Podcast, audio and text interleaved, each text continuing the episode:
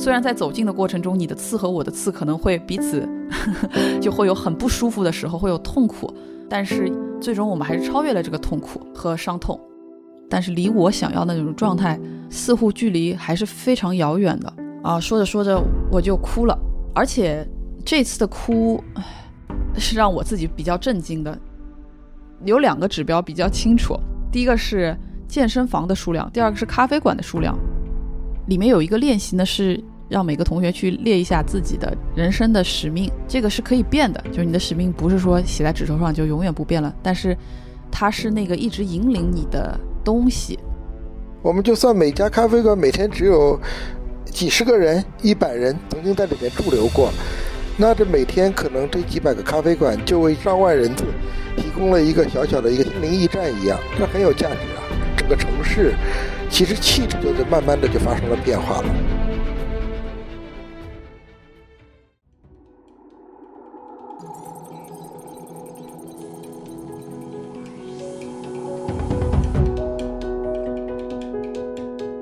各位听友，大家好，我是周航，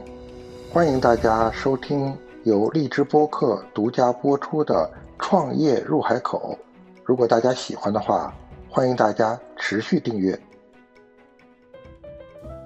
那一天早上，我记得很清楚，我抓着这个想法抓了这么多时候，好像觉得放不掉，但真的要放掉它，也就是那一念之间，就是那一天早上，我可以做到了。我对自己说：“OK，我放下我之前的所有的取得过的这些东西了。谁说我有这么多年工作经验，我来了这个新的办公室，我就一定要比一个美国毕业的大学生厉害的？谁说我一定要背上这么多的包袱的？谁说我一定？”要对这个行业有认知，因为我是 project leader，我是项目经理，所以我就要知道，我就要比一个刚进来的人要厉害。我就承认我不知道好了，实际情况是有很多事情我不知道，我能不能承认？我能不能面对这个真相？我就是现在在这样的一种情况中，然后我我就放下了，感觉到了一种前所未有的轻松。在那之后，每天去上班。我的想法就是，OK，我只要今天能做一些有意义的事情，只要能够给这个工作、给这个项目组贡献任何东西，我也不挑事情，对吧？以前还要挑，我要做最有智力挑战的那个工作，现在不管，只要是我能做得上的，有人需要帮忙的，最适合我去做的事情，我就做，跟什么 title 这种一点关系也没有，甚至就是给一些客户寄信这种事情，写这个信封，我都自己做。当我怀着这样的心态，其实没过多久，嗯，由于轻松了嘛，我的创造力还有我的能量就又能够回到我的身上了。我感觉本来好像是穿了一件紧身衣，自己在里面动就是没有办法动了，就卡在里面，一点力量都没有了，只能保持那一个动作。现在又可以自由的挥洒，就有新的东西会进来，就有新的机会会出现。通过这件事情之后，我也慢慢又。找回了自己的自信，又慢慢建立了在这个纽约办公室的别人对我的尊重，就通过自己的实际实际的行为去获得了尊重。我记得在那一年，在这个项目结束的那一年，Martin 带我去参加一个晚宴，就一群各种商界领袖的晚宴。去庆祝 Martin 的这个项目，他当时是成立了一个新的机构，叫 Bruce Henderson Institute，在 BCG 内部，啊，就庆祝这个机构的落成。然后他就有说，啊，我要特别感谢一下 Caroline，他在背后做了很多很多的事情。然后我就觉得，哎，还叫我站起来，当时觉得非常非常感动。这感动不在于说啊，他说我做了贡献啊等等，这个感动是由内而外。产生，它更多是从心出来的，就是说，我的付出和我的努力，最终可能会用一种不一样的形式有回报。我觉得两个人的连接感就是出现在有，当你们的不同针锋相对的时候，你们是用一种什么态度去面对的？因为每个人都是不一样的。如果说我们可以彼此包容，在我和 Martin 的关系当中，就是我们两个简直就是完全不一样的两个人。但是我们都选择了去包容、去相信、去理解、去走近。就是虽然在走近的过程中，你的刺和我的刺可能会彼此 就会有很不舒服的时候，会有痛苦，但是最终我们还是超越了这个痛苦和伤痛。啊，每次想起他的时候呢，我都会有一种，就包括现在想起他的时候，我都会有一种心里暖暖的感觉，而且是真的发自内心的希望他能够过得好。即使我们现在可能一年就见一面，但每次见面的时候，这个状态和感觉就是立即会回来。那看来你在纽约的这次经历，就让你的工作的意义从证明是好的、是对的、是强的，这个枷锁里还彻底解放出来了，是个里程碑式的意义啊。嗯，我发现你总总结的抓的点特别到位啊，因为确实这里面发生了一个念头的转变。就以前我总觉得。只有某一种类型的工作，它是有意义的，它是有价值的，它是被认可的，这完全就是自己的主观的一种判断了，就觉得啊，如果说是需要，嗯，怎么说？我们以前都喜欢说叫 intellectual rigor，就是要脑子要想很久的这种事情。说因为你们的人格是这样的，所以可能在某些方面，在这些方面会产生问题，在这些方面可能是一个盲区。当有这个盲区的时候，不是因为这个人不好，而是因为他就是这种工作方式，去增进你们的理解。哎，我就发现团队心理师这个工作就挺有意思的，他就是每天就和不同各种各样的人打交道，啊，而且也能解决问题。就是类似于这样的职业，其实是在那个点我才开始发现他们的存在。你说的这个职位很像阿里政委这个角色。是的。然后就觉得，哎，原来有这样的职业存在，而且也挺有价值的。而且我那个时候发现，如果我去做这个工作，这应该是比较容易胜任的。啊，但是那时候就觉得，哎呀，但这个工作看上去好像不是那么主流啊，没有那么多人尊敬这样一个工作，感觉好像是一个附属品。就这个都是自己当时的一些观念上的束缚了。嗯，我觉得还是应该做主流商业的事情。我当时是这么想的。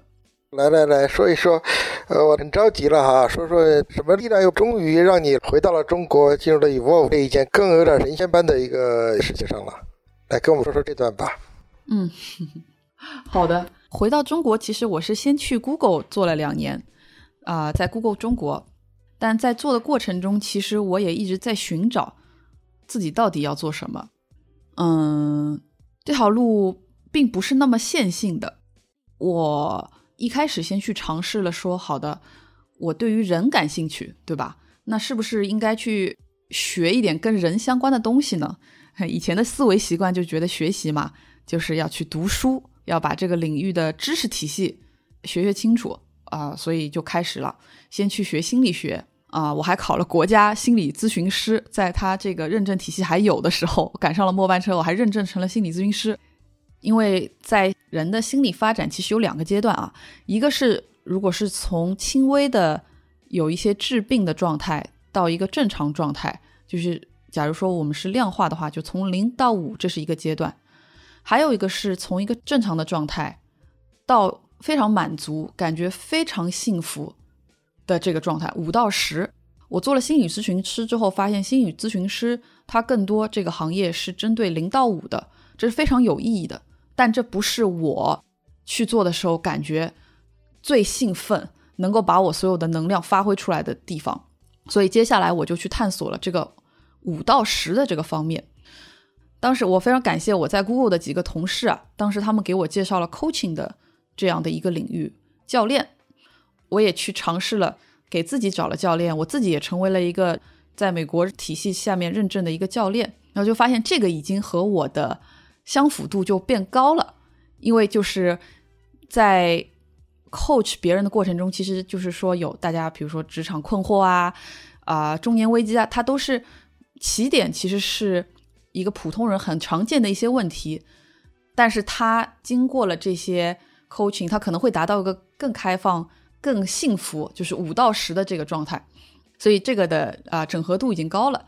但在这个探索过程中，我已经发现这些路径不是一开始就能看到的。我必须要坚持自己想要的方向，并且持续的往那个方向去走，才会有更多的道路向我展现。就是我们说的“山穷水尽疑无路，柳暗花明又一村”。就是我在这个路口的时候，我只能看到前面好像有条笔直的路，但我走到下一个路一看，哦，原来右边还有一条岔路啊！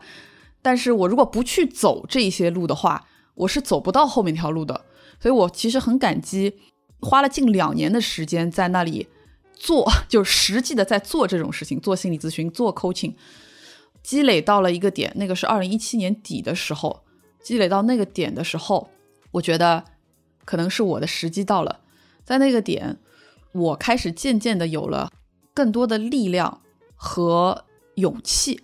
说我准备好了，我要去做一个改变。它当中其实是有一个 defining moment 的，这个 defining moment 就发生在二零一七年底、二零一八年初的时候，我去参加了一个啊，也是内心成长相关的活动，在这个活动当中认识了一群。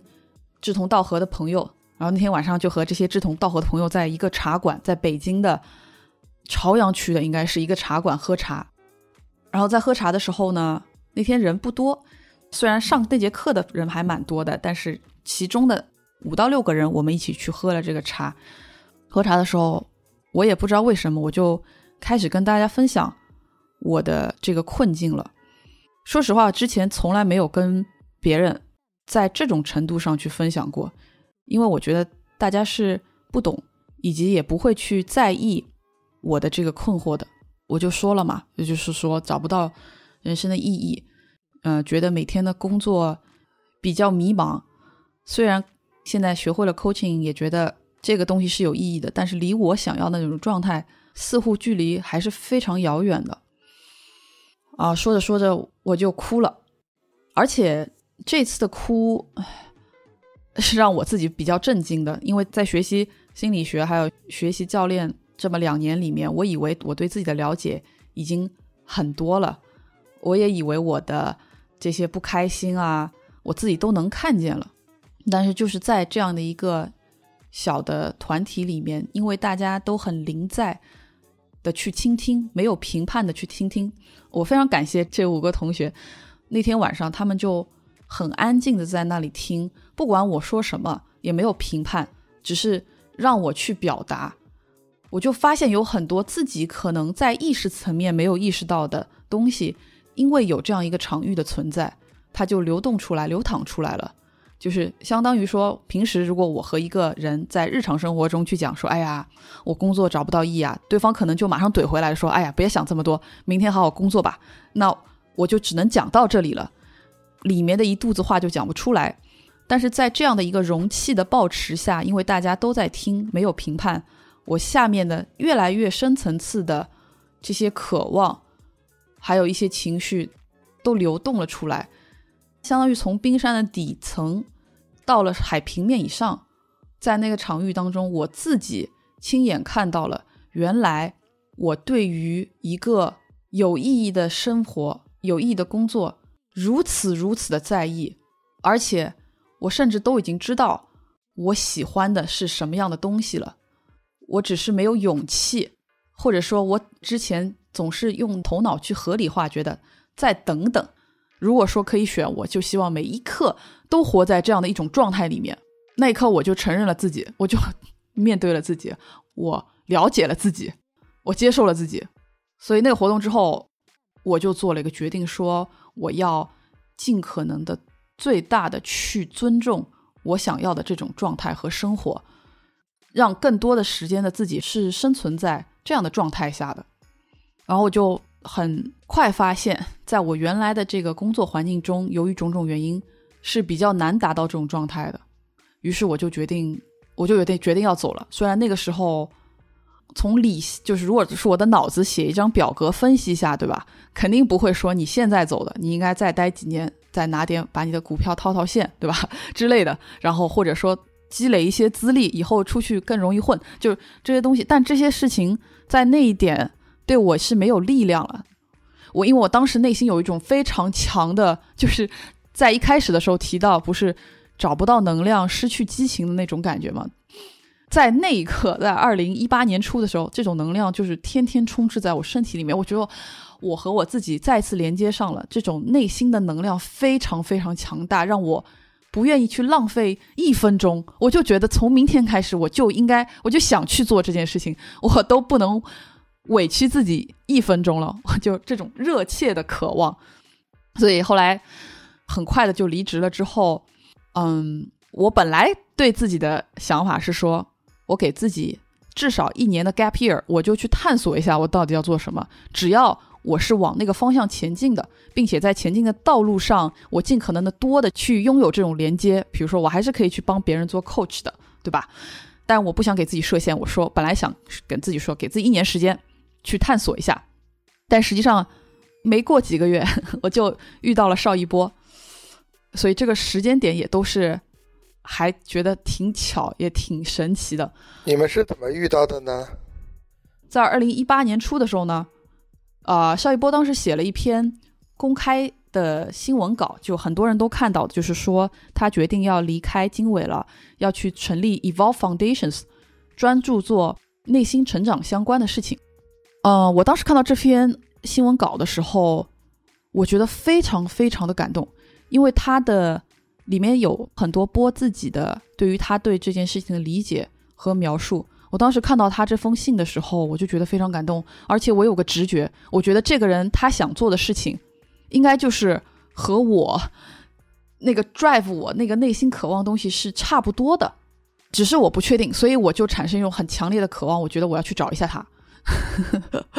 啊，我觉得我要去跟他聊一聊，我知道一下他到底想要做什么。呃，而且其实我那时候也没有想过要加入 Evolve，我只是觉得如果有人也想往这个方向前进的话，我们至少可以互相支持、互相学习一下。我可以看看他，呃，是怎么做的，或许可以给我一些方向。然后我就给他写信了。其实还是认识挺多 common friends 的，就是一个 one network away。然后我就给他写了个信。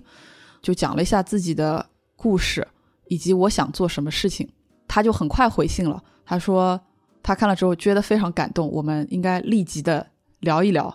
然后我就跟他聊了，嗯，聊的时候我就觉得真的是难以置信，就觉得虽然我们用的语言是不太一样的，但是底层想要的那个东西是非常一致的。这个对当时的我来说，真的是一种非常强的。激励作用，因为虽然我自己已经决定好我要去 follow my heart，对吧？我要做这件事情，但是当你看到有另外一个人他也要做这件事情，并且他是一个在商界上这么成功的人，他对我的鼓舞和促进力量是巨大的，让我更加的坚信的是说，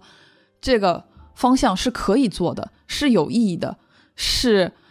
有人关注的，还有其他人也在关注的。那我就就是其实也就是只需要一个同伴，我觉得也就不孤独了，我就可以走下去了，就觉得能量就是产生了非常大的能量，觉得我我还可以继续往前走，那种无畏的感觉就出现了，非常大的勇气。那 Evolve 到底是做什么的呢？嗯，Evolve 呢，我们是这样的，我们在美国成立的，有基金，有 Ventures，也有 Foundation，但是这两个背后的使命都是一样的。就是支持更多人能够走上内心探索的道路，更了解自己，并且在更了解自己的同时，可以拥有外在的生活，也能够拥有更快乐、更满足、更有爱、更连接的这样的一种生命的状态。就不是说只是每天忙忙碌碌于工作，而是真的能和身边的人产生真实的连接，不管是你的家人。还是你特别在意的朋友，还有同事，就是能够有这样的一种状态。那我们的 ventures 这块呢，就是像创投一样，也会去投一些初创的项目，是专注于内心成长的这一块，在美国投的比较多。比如说，美国的有一个很大的冥想类的公司，我就不说名字了吧。然后还有是育儿类的公司，也是在美国的，呃，但是它近期会进入中国。就是帮助家长去和自己的孩子建立更真实的连接，并且在这个育儿的过程中，能够保护好孩子他本来的这份天性和天真，以及还有一些脑科学、抗抑郁、针对青少年的心灵成长的项目，这些我们都有在看。Ventures 这块呢，是以像是商业项目，就是去投一些商业项目的这种方式。然后我们还有 foundation 这一块，基金会的这一是这一块呢，是会以资助的方式。如果说有一些项目它是没有办法以商业的方式去运行的，但是它是很有意义的，它是能够帮助很多人达到刚才我们说的这个方向，就是往自我的了解、内心的连接、更丰盈的生活、更有连接的生活更走近一步的这样的项目，包括一些老师啊，我们就会去资助他们。这个整体是一个非盈利的机构，我们在啊 Ventures 这边的收益也会去投入到基金会，就是非盈利的 Foundation 的这块的工作。那这是在整个美国和中国这两块，我们都是这样做的。其中在中国，我们还做了一个项目，是针对一些创业家、创业者去支持他们，就是我一开始有提到的，支持他们一同。走上这条路径，就会和有一些老师陪伴着大家一起去内心成长，去走过了解自己、了解他人，并且能够彼此连接的这样的一段旅程。类似于叫学院这样的东西的是吗？对，叫 Evolve Institute。OK，嗯，那然后我知道，其实我也是在这里面嘛，因为这里面有好几十个企业家了，都已经，我们彼此平时的这种。呃，交流啊，学习啊，还有连接，其实是蛮深入的。嗯，我也其实遇到一个困惑哈，就是，呃，像我们也经常想学，呃，因为我们经常会可能隔两年、一年，大概会招收一期新的学员。我记得我你也面试过我嘛，对吧？对。会怎么介绍？跟这些企业家们会怎么介绍这个事儿呢？我经常都介绍不太清楚。你正好借这个机会跟大家介绍介绍。呃，邀请更多的企业家、创业者，呃，来到这里。嗯，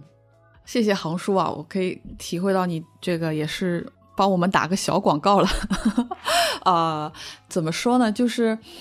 我先退一步讲，我觉得在一开始要介绍这个项目的时候，就早两年的时候要介绍的时候，我感觉是要讲一大段东西才能把它介绍清楚的，因为那个时候可能大家对于内心成长。的关注度和认知，不是说大家放在最重要的几件事情当中之一的。那也就是在过去的两三年，其实发生了挺多的变化的。但回到你这个问题啊，就是如果说要介绍一下这个项目是怎么样的呢？这个项目就是说，首先它是以一个班级的这样形式去展开的项目，一个班有大概二十个人，二十个企业家。这样设置的好处呢，是我们就是有同伴的。在这个学习的道路上，其实同伴也是非常重要的一环。大家面临的挑战，大家面临的外部环境，其实是非常相似的，所以有很多可以去互相沟通、互相去扶持的地方。所以是基于一个，就是有二十个人，大家会持续的在这个班级里面走两年。我们是一个两年的项目，这样的一个形式去开展的。你说现在好像你感受到了这几年有些变化，就是，呃，你看你的经历啊，你刚才我觉得你说你的经历就已经特别有意义，比如说你在 staff，那我觉得你刚才说这几次哭啊，好像就都是你的几次人生的转折或者一个变化，都是好像有一个标志性的，就是说你有一次呃特别释放的一个一 一个哭，就好像让你走上了一个新的道路啊。你也提到了，就是说我们过去受到的所有的我们的学习啊，我们的职业经历啊，都告诉我们，其实我们好像就是在玩一场高智力游戏一样。现在的企业家，这个特别是科技圈的企业家，也都是如此。然后，但是你又觉得，你又明显的感受到了这几年，大家开始对内心的感受，对内心的成长，开始有了更强烈的需求。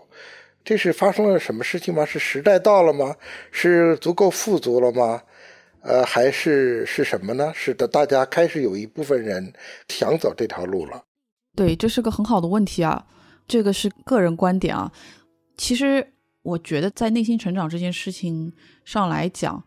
中国发生变化的速度还是挺快的。就像心理咨询啊，像各种流派的教练啊，包括各种各样的课程。十到二十年是一个保守的说法，就是呃，我是说比较专业进入主流的的时间都有这么久了。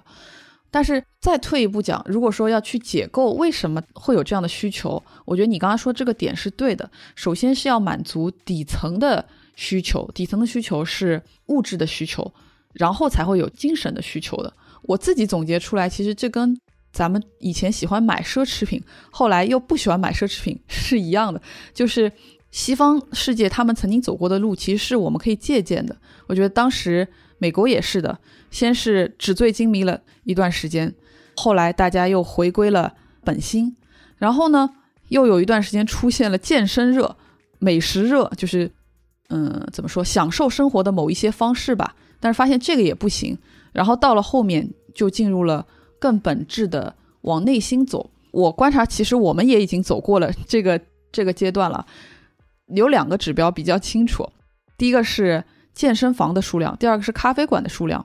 我觉得健身房是很这个是很显而易见的，就是对于身体的保护，对于一种健康生活方式的保护，这肯定是啊是一个前行的条件。那在二零一四年的时候，纽约就已经是遍地都是各种 studio、各种 gym，而且都是精细化，每一种运动方式都有一个 gym。但我记得非常清楚，二零一五年的时候，我回到中国的时候，上海就是瑜伽馆都没有特别专业的，像普拉提这种细分的领域根本完全是没有的。但也就在这几年，现在上海的各种细分领域的 studio 的数量非常非常多，有非常专业的瑜伽馆。还有健身馆的出现，就健身已经融入了年轻人的血液，但这个变化也就是过去五年，其实没有那么长时间的，也就是过去五年发生的，这是一个指标。第二个指标是咖啡馆的数量，我一直觉得咖啡馆其实也是和内心的关注很相关的一个地方，因为在咖啡馆其实也是一个空间，就是不管你是在那里自己待着，还是说你和朋友去聊一些有的没的，它也是一种空间。回归心灵，就是好像是要闲下来，你才有机会去的一个地方。Again，就是在二零一四年的时候，纽约就是遍地都是咖啡馆，那它本来就是有这样的文化嘛。嗯，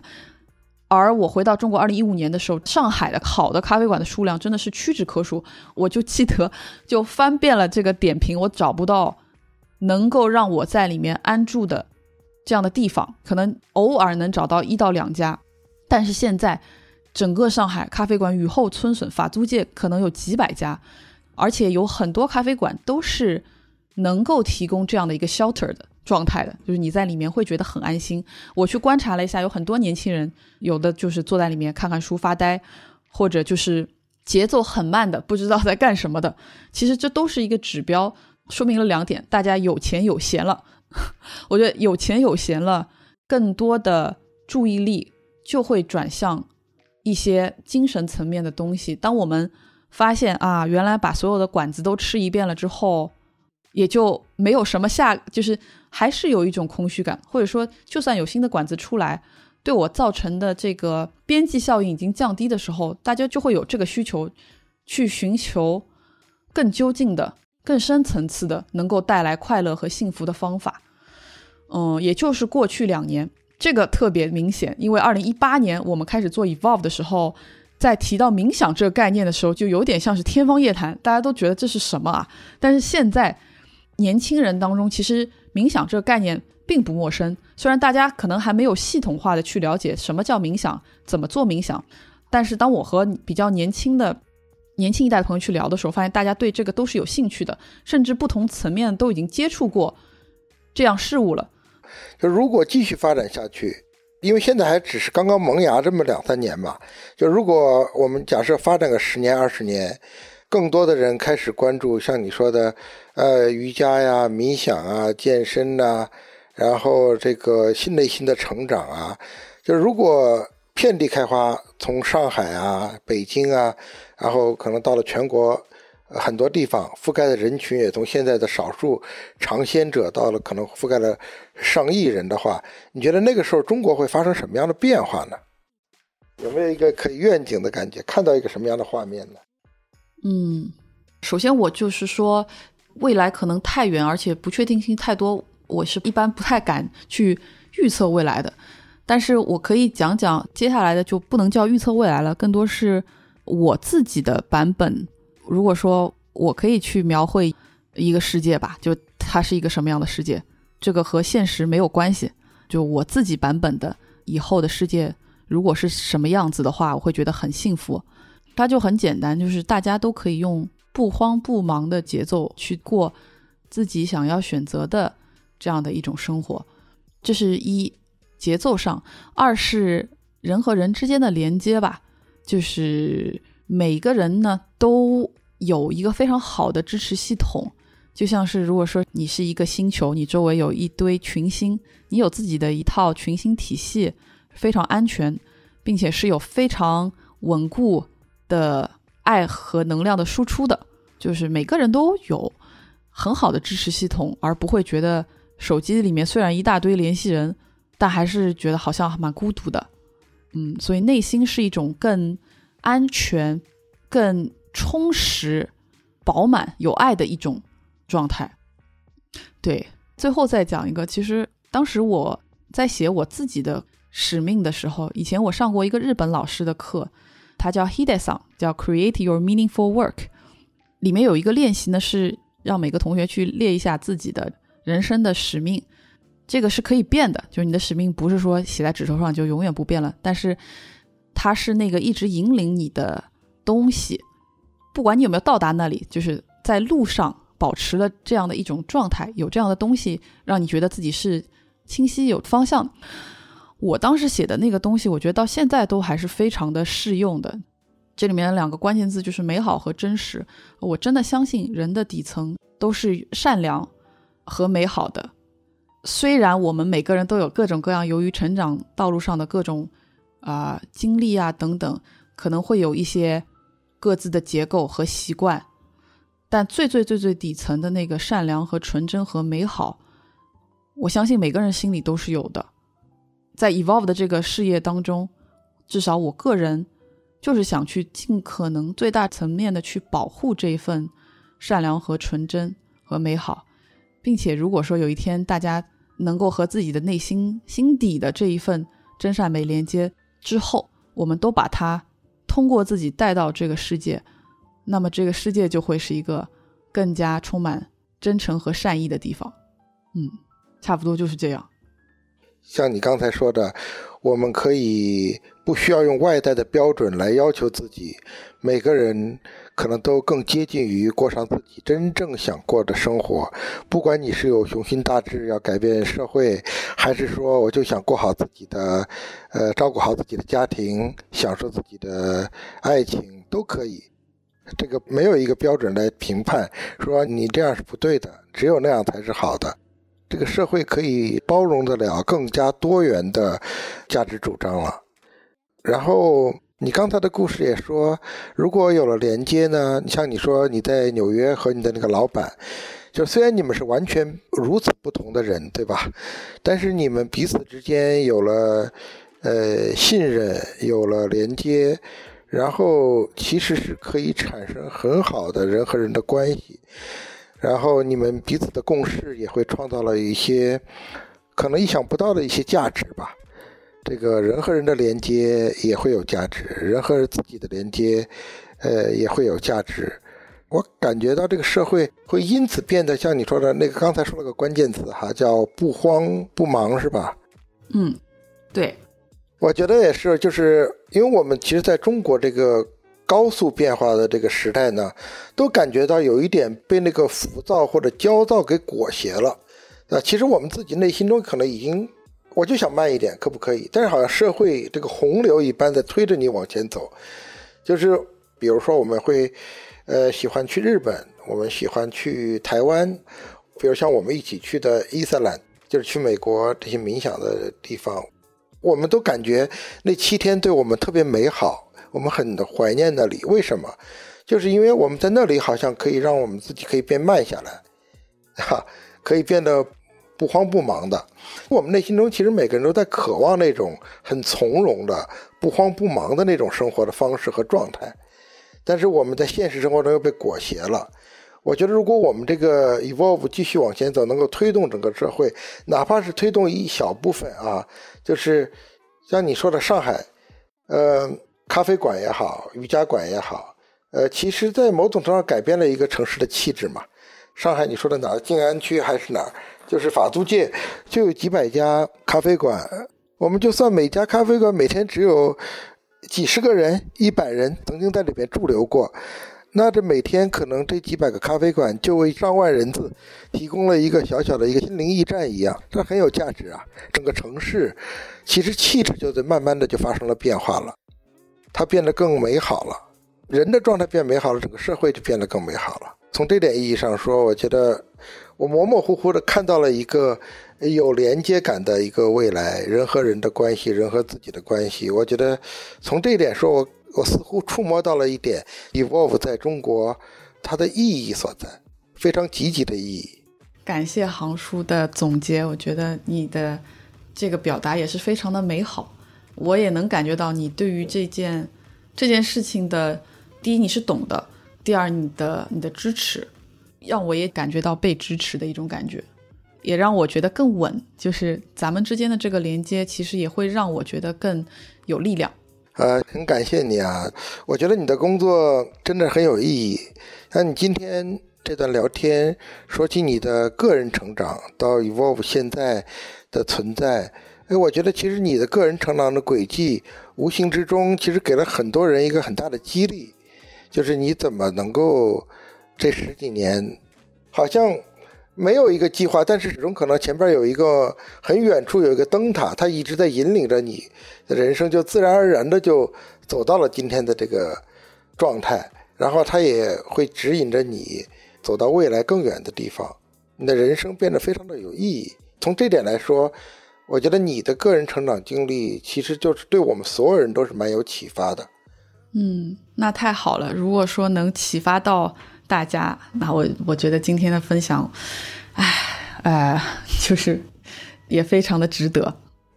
好啊，我觉得我们今天花了不少时间了，感谢今天的网络啊，居然没有断。对。特别好，特给力。不过还是要希望借着这个机会啊，呃，这个我们还是要邀请更多的，因为听这个节目的很多大多数都是这个对创业关注的人，我们希望更多的创业者、创业家来关注 Evolve，有机会的话呢，也能成为我们的同行者。那我们今天就先聊到这儿吧。嗯，热切的欢迎对这条道路有兴趣的人加入我们大家庭。希望啊，希望。谢谢航叔，哎，不客气，谢谢你的时间。嗯，谢谢。好，拜拜。